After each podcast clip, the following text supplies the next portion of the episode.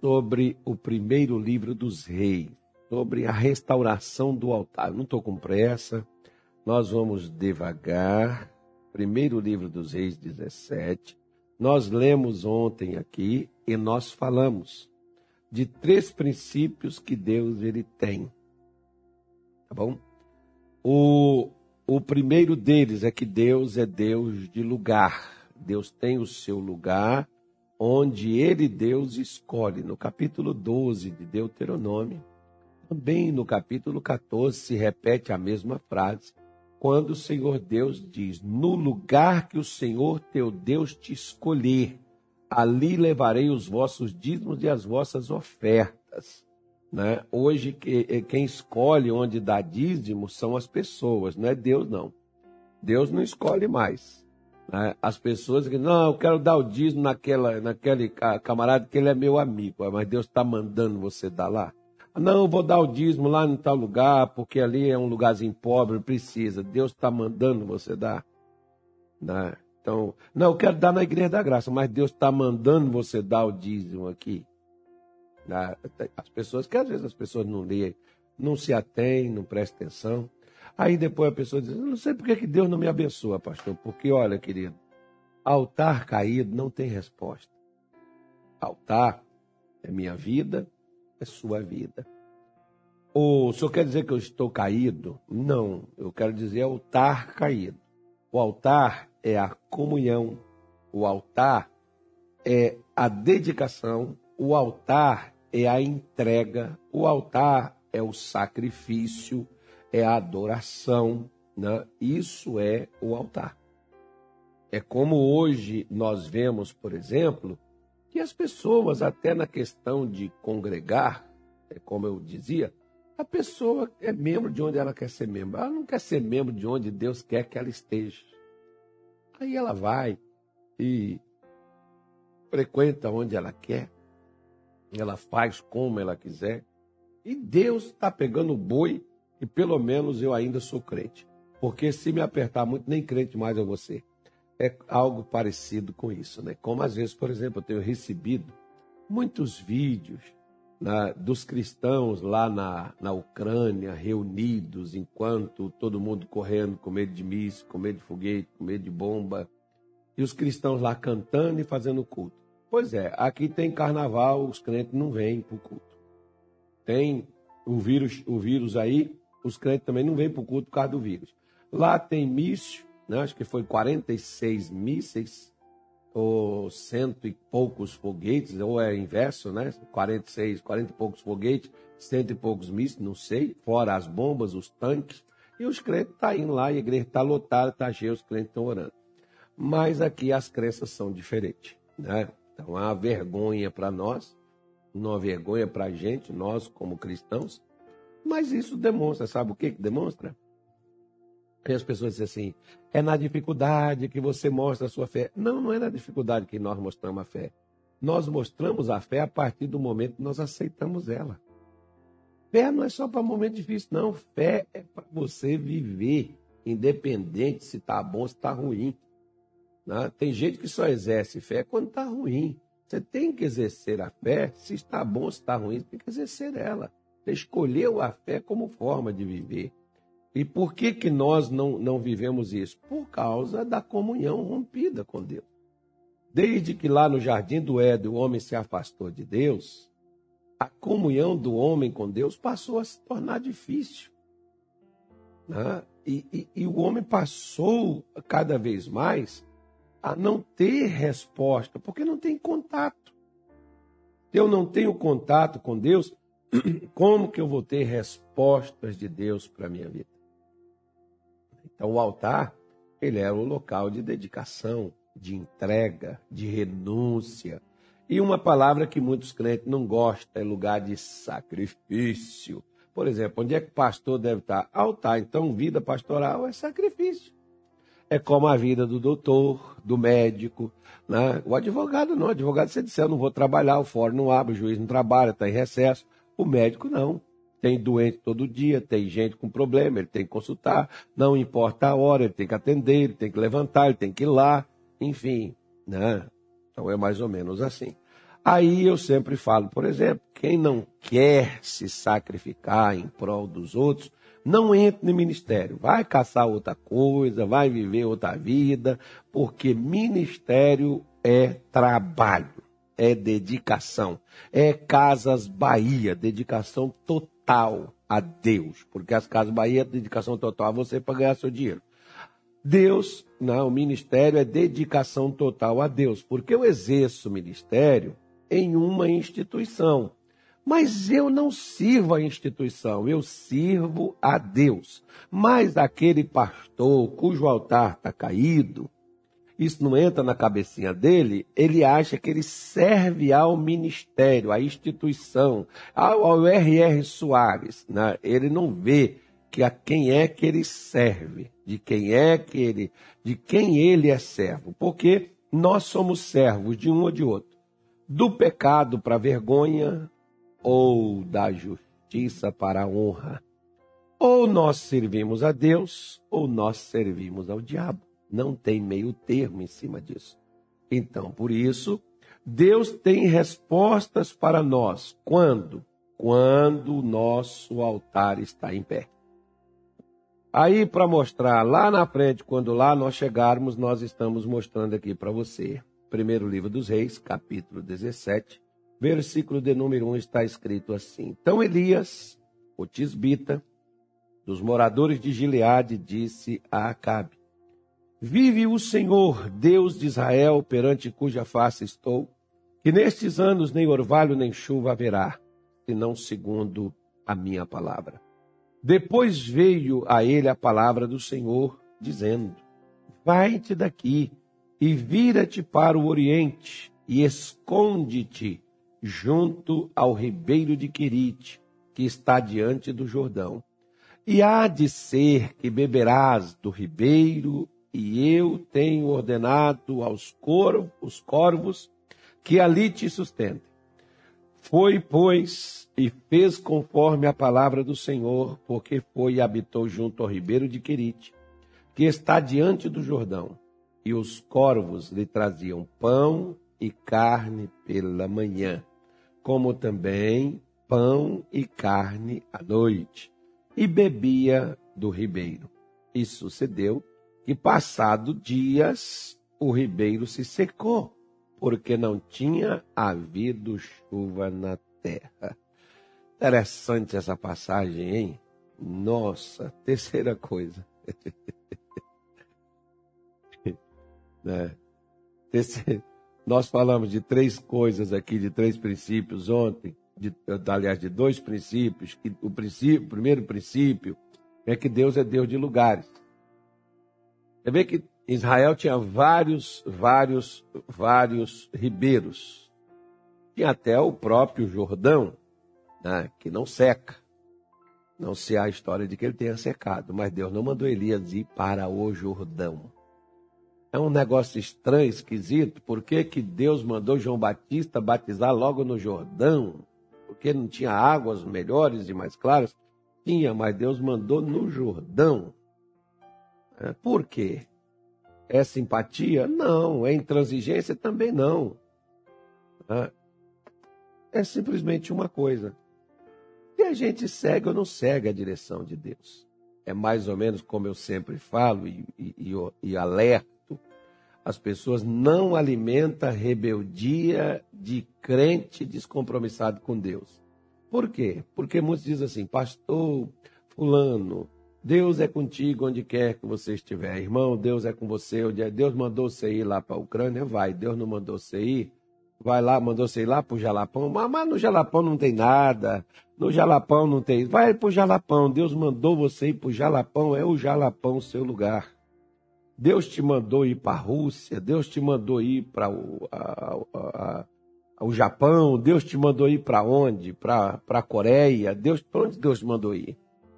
É, ou seja, o que, que Deus te mandou fazer? Porque Deus direciona a gente. Deus nos posiciona. Nós é que não queremos assumir a posição. Já viu, por exemplo, aquela pessoa que ela precisa de um trabalho, mas ela quer o trabalho do jeito dela. né, ela pode até ter propostas superiores em um outro lugar, mas eu só quero se for aqui. Por que, que eu posso marcar o que eu quero e por que, que Deus não pode me direcionar? Isso mostra quem é que está no comando. Se Deus não é o primeiro lugar na minha vida, e o primeiro lugar não significa que são as primeiras coisas que você faz que é para Deus, mas se você prioriza o que Deus te manda fazer. Porque tem coisas que nós fazemos que Deus não mandou a gente fazer. Mas nós priorizamos aquilo para Deus. Mas Deus não nos pediu aquilo. Mas a nossa religiosidade nos leva a nos comportar desta forma. Por isso, né, Deus tinha aqui um lugar específico, nós mostramos. Né? Abraão estava em Ur dos Caldeus, Deus mandou ele sair de lá. Deus não podia abençoar ele em Ur? Podia, mas Deus mandou ele sair para uma terra que ele ia mostrar. Então Deus tem seus lugares onde ele age. Da mesma forma, tem pessoas que às vezes, ah, eu não gosto, eu não gosto desse pastor, eu não gosto dessa, dessa igreja. É, se é o lugar que Deus está te chamando, você pode correr para outro canto, você corre hoje para o inferno, porque você se recusa a ir no lugar que Deus te chama.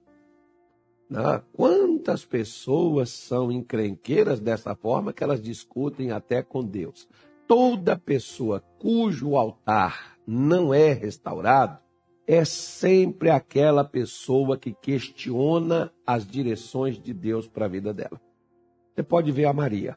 O anjo Gabriel, quando sanou todas as dúvidas dela, ela virou e disse assim: Eis aqui a serva do Senhor, cumpra-se em mim segundo a sua palavra. Não houve discussão.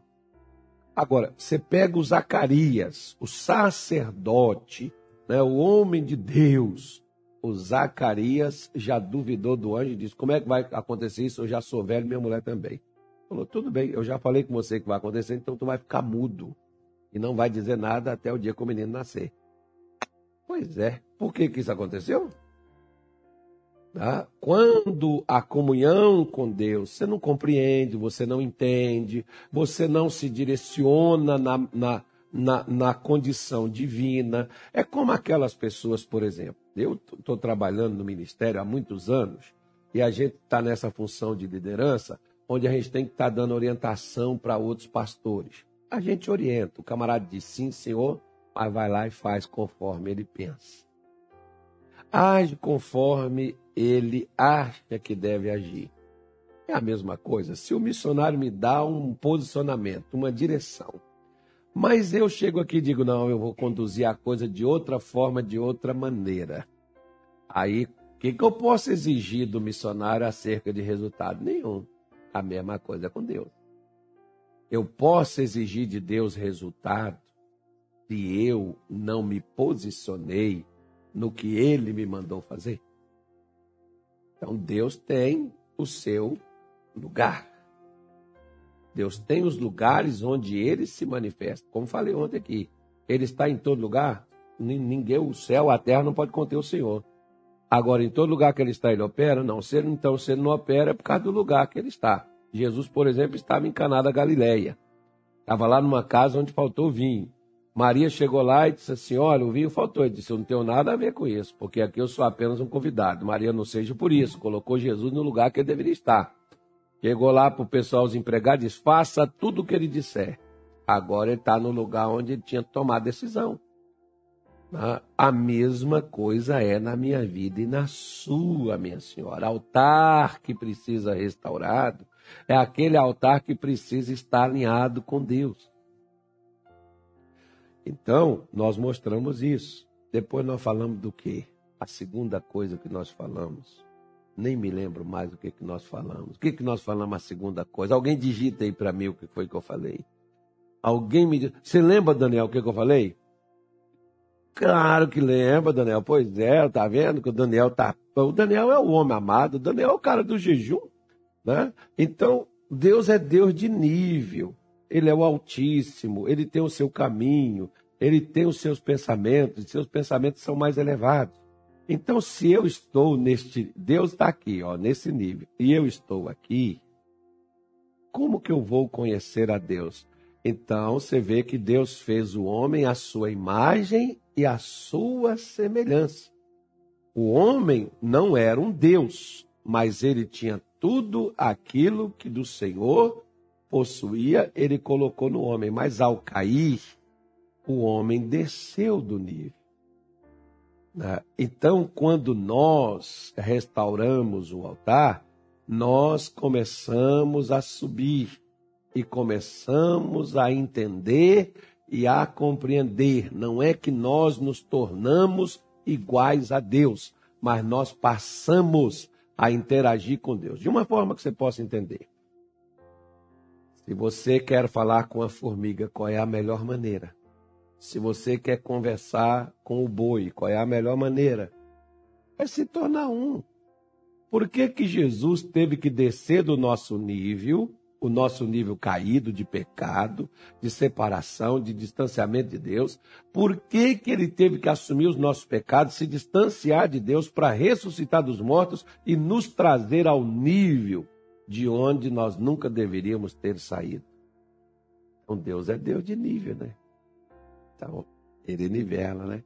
Ok também Deus é Deus de particularidade, ou seja, Deus é um Deus que no seu particular, você pode ver, por exemplo, por quê? Por que o povo? Por que o rei? Por que as pessoas estavam com sede, com fome, mas Elias tinha pão e tinha água para comer e tinha carne para comer? Não, pastor, é porque quando Deus resolve abençoar. Não, querido. Preste atenção numa coisa. No primeiro livro de Samuel, no capítulo 2, verso 30, o Senhor Deus falava dos filhos de Samuel, Samuel, Samuel não, de Eli. E quando o Senhor Deus falou de, dos filhos de Eli, eles seriam aqueles que para sempre exerceriam o sacerdote diante de Deus. Só que o que, que aconteceu? Chega o um momento que os filhos de Eli não honravam a Deus, prostituíam na frente da tenda do tabernáculo, comiam do sacrifício que não era para eles, faziam tudo quanto é tipo de coisa errada, e Deus diz assim: ó, longe de mim que eu mantenha isso para sempre. Mas é ruim que eu vou manter essas coisas dessa maneira. Por quê?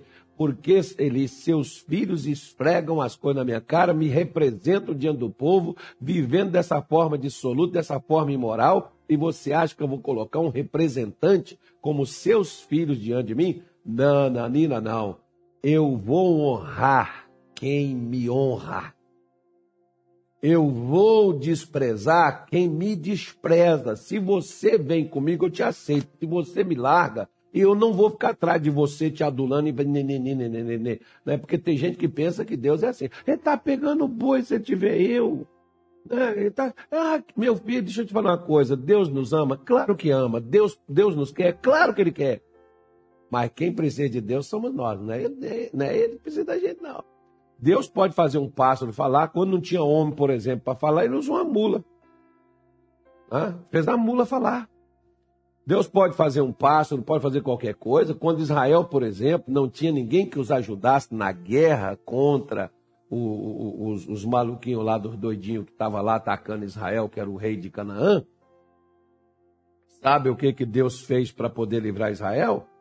Usou água, usou, usou o céu, né? Pedra que caiu, água que correu, rio que encheu, veio aquela coisa toda e arrebentou com aquele povo para salvar Israel não tinha quem fosse. Então Deus pode usar a natureza. Né? É claro que, como eu estou te dizendo, Deus não nos ama. Será que Deus, por exemplo, não viu o sofrimento desse povo, vê aquelas crianças que não tinham o que comer por causa da responsabilidade de seus pais? Será que isso não dói no coração de Deus? Claro que dói. Será que não dói no coração de Deus ver as suas criaturas que ele fez com tanto amor e carinho estão sofrendo e padecendo e morrendo à míngua? Mas o que que essas criaturas estão fazendo? Estão adorando Baal. Estão cultuando Baal. Ah, mas elas também vêm comigo, mas elas não decidem, eu não sou suficiente para elas. Não era assim que estava o povo de Israel e não é assim que está muito crente? Cheios de planos, ao invés de se entregar ao plano de Deus, eles planejam para si mesmos o que eles querem fazer de suas vidas. Então, por que que para eles havia seca e havia fome? Por que que para Elias tinha água, tinha pão e tinha carne? Tinha só pão não, até carne Elias estava comendo. Por que que ele estava passando por isso? Porque Deus estava justamente honrando Elias, que naquela nação foi o único que teve a coragem e a disposição de honrar a Deus como ele deve ser honrado. Por isso, existe uma coisa que a palavra de Deus ela nos mostra, né, bem de uma forma bem clara, bem sucinta, que falou o, o profeta Malaquias, se não me falha a memória, né? Malaquias disse isso lá no capítulo 3, verso 14 do seu livro. E ele está dizendo: Então vereis outra vez a diferença entre o justo e o ímpio, entre o que serve a Deus e, que, e o que não o serve o justo e o ímpio, o que serve e o que não serve. Deus está dizendo, o profeta está dizendo, vocês vão ver a diferença. Existe essa diferença. Você vê essa diferença entre Elias e os demais. Tinha até gente lá, tinha até outros profetas, que eram profetas de Deus também, mas estava dentro de uma caverna, estava sendo sustentado de uma forma até oculta, escondida, pelo palácio do rei Acabe, que estava sustentando eles com pão e com água. Por que Deus estava tratando eles de uma forma diferente? Deus faz acepção de pessoas? Claro que não. Quem faz a diferença da forma que eu vou ser tratado, igual, por exemplo, seja educado com os outros para você ver o que, que você faz. O que, que a Bíblia diz? Você colhe o que você planta. Você quer ser bem tratado? Trata bem. Você quer ser honrado? Honre. Você quer respeitado? Te dê o respeito. Só que nós não. Nós queremos que a coisa aconteça do nosso jeito e acabou e pronto. Ninguém tem nada. E faz a coisa do meu jeito e já era. Ao invés de nós servirmos, de nós honrarmos. Então ele diz: tem uma diferença. Né? Quem trata, a, a forma de tratar você vai ser tratado conforme a sua forma de servir. Você serve 100%, então você vai ser tratado da forma que você está servindo. Você serve, por exemplo, aí, ó, quer ver uma coisa interessante? Nas companhias aéreas aí tem o cartão ouro, platina, não sei o quê, o cartão não sei das quantas. Aí cada passageiro é chamado de acordo com aquele cartão. Os, os, os, e os homens aceitam, né? Ah, porque eu não tenho aquela categoria, eu não cheguei ainda naquele nível. Pois é. Então por que que na vida espiritual você acha que Deus vai tratar todo mundo igual? É mais ou menos como, por exemplo, vamos supor, tem gente que vai me xingar aqui agora, mas deixa eu te falar. Tem aqueles pastores, por exemplo, que faz a oração pede às pessoas sobre dízimos e ofertas. Aí ele vai, pede na oração dele e diz assim: Senhor, abençoa aquele que está dando, aquele que não está dando, põe a tua bênção. Aí eu fico perguntando: qual é a minha vantagem então de dar, se o outro que não está dando vai ser abençoado tanto quanto eu? É a mesma coisa. Você está no trabalho, você tem que levantar às 5 horas da manhã, trabalhar até 5 horas da tarde, para você ganhar 100 reais. Aí o outro que chega lá, dorme até meio-dia, chega lá uma hora da tarde, trabalha e ganha 100 reais. Então, você vai me dizer assim, o que, que me adianta levantar 5 horas se eu vou ganhar a mesma coisa? Eu vou chegar aqui meio-dia também, porque eu vou ganhar 100 reais do mesmo jeito. Está entendendo? Se ouviu agora? Olha a diferença. Quem é que faz essa diferença? Não é Deus que faz essa diferença. Quem faz essa diferença sou eu na maneira de servir. Se eu sirvo, você vê, por exemplo, Mateus 25, já que você não. Né, vamos falar de Bíblia. Então tá Velho Testamento. Malaquias é Velho Testamento, Velho Testamento está anulado. Então vamos falar do Novo. Leia sua Bíblia. Mateus 25, Jesus fala da parábola dos talentos. Deu para um um talento, deu para o outro dois, deu para o outro cinco. O que ganhou dois, negociou, ganhou mais dois. O que ganhou cinco, negociou, ganhou mais cinco. O que ganhou um, escondeu. Jesus chegou lá e disse assim: servo mau. Por que você não deu meu dinheiro para poder multiplicar, para quando eu viesse eu pegar o juro? Toma o talento dele e dá para aquele que tinha os cinco e ganhou mais cinco. Por quê? Né? Porque o que ganhou um não quis arriscar, não quis negociar, não quis fazer nada, preferiu guardá-lo. Aí Jesus manda aquele que diz servo mal, seja lançado nas trevas, nas trevas exteriores. Agora, por que, que ele então não diz, não, filhinho, olha, eu sei, eu te entendo, seu medo, seu pavor, tal, entendo sua situação, tudo bem, filhinho, tá aqui, fica cá. Por que, que ele mostrou que tem diferença? Por exemplo, mais ou menos assim, pastor, eu posso matar? Pode. Pode roubar? Pode. Posso falar mal dos outros? Pode. Você pode fazer todo quanto é tipo de maldade você quiser. Você só não pode entrar no céu assim. Vai ter que se arrepender.